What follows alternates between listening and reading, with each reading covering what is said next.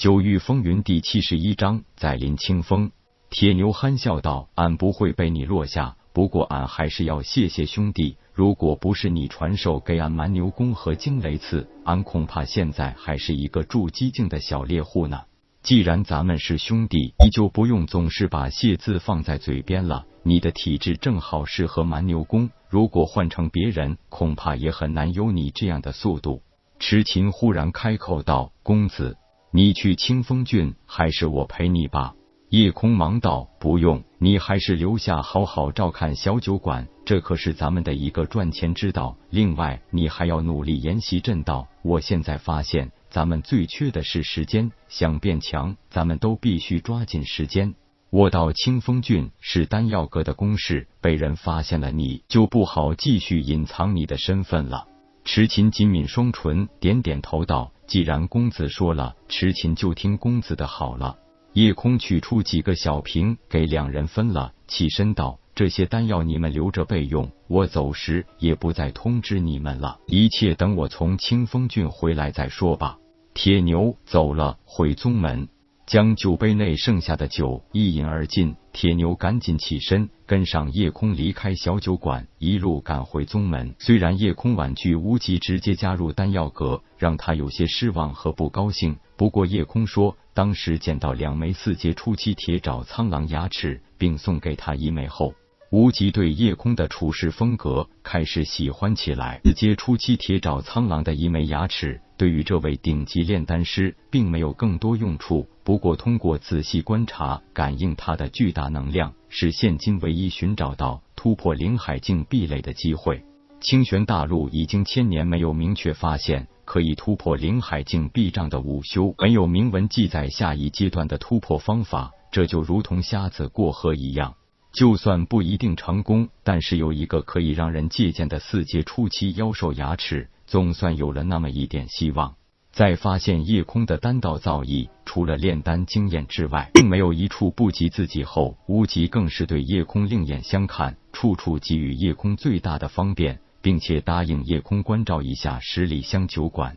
虽然也怀疑这个丑女就是痴琴，但是无极并不是一个喜欢多事的人。一个十五岁多一点的少女可以达到金丹境中期修为，这本就是一个让人惊奇的事情。更何况夜空的丹道天赋，让无极更生起爱才之心。这等天纵奇才，日后成就必定不可限量。此时给予些许方便，胜过日后万千好处。与大长老交接好了一切。在司务堂领取了飞行妖兽，立即带领一名叫小雨的十四五岁丹童出门，一起乘坐铁爪银鹰向清风郡方向飞驰而去。这小雨是个武道天赋很差的少年，眼看十四岁了，连筑基境中期还没有达到。不过对于丹药医理却是有些过人之处，虽然不能一目十行、过目不忘，但是在所有八名丹童之中，是理论知识掌握最好的一个。眼见一个比自己大不了多少的夜空，竟然已经达到高级丹师的水平，这让小雨心里充满了崇拜之情。平日里对夜空是敬若神明，更是时常虚心受教。小雨的聪明伶俐、上进好学，也让夜空另眼相看，毫不吝惜的指导一些丹道要理。叶丹师，多谢您带小雨出来。这不但是小雨第一次乘坐飞行妖兽，更是第一次离开宗门呢。看着小雨满脸兴奋之色，叶空笑道：“谢什么呢？大长老让我前往清风郡采办灵药，我也只是觉得与你投缘，顺便带你出来玩几天，不得什么的。”小雨是个眉清目秀、性格内向的羞涩少年，低喃道：“对于叶丹师是小事，但是叶丹师平素里对小雨的好，小雨是记在心里的。”宗门规定，陪同丹师外出做事，不但轻松惬意，而且还有宗门贡献点可以拿。只因往日小雨并不会讨好六长老，所以从来没有外出的机会。叶丹师给了小雨这个机会，当然让小雨特别开心了。你是怎么进入宗门的？还有什么家人吗？见问，小雨神色一暗道：“小雨不知道可否还有家人。”叶丹师知道林长风公子吗？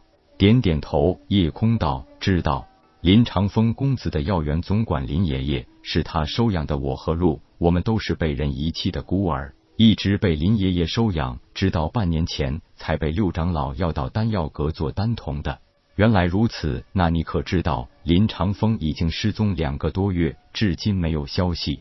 听大家谈起过，说是三个多月前林长风带回来两个人，其中一个还是个初级丹师。不知怎么的，林爷爷、鹿儿和那个丹师一起失踪了。不久后，林长风公子和他那个什么族弟也不见了。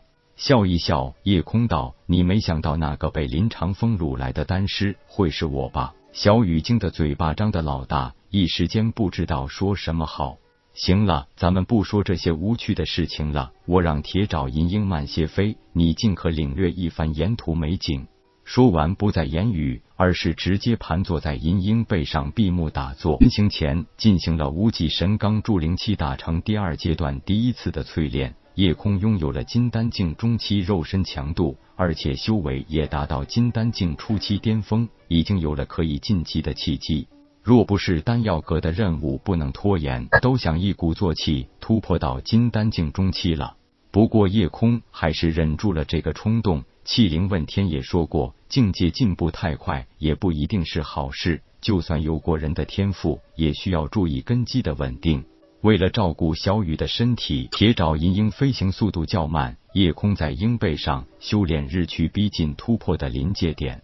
夜空决定，什么时候实在压制不住，再进行突破。自己起步慢了好多年，现在最要紧的就是把根基扎牢。眼看清风峻在望，夜空指挥银鹰降落，带着小雨跳落地面，丢给银鹰一枚中品回气丹吃下，收了银鹰，带着小雨进城。夜空在丹药阁是客座丹师，并没有紫云宗的统一服饰。小雨也不过是一个小丹童，一身青衣，也看不出是紫云宗人。看看守门的卫队，带头的卫队长是个金丹境后期的武者。一见有人要进城，立即有一名卫队成员拦住两人去路。夜空知道他们是在收取入城税，随手丢给对方一枚金币，也不搭话，径直带领小雨走进城。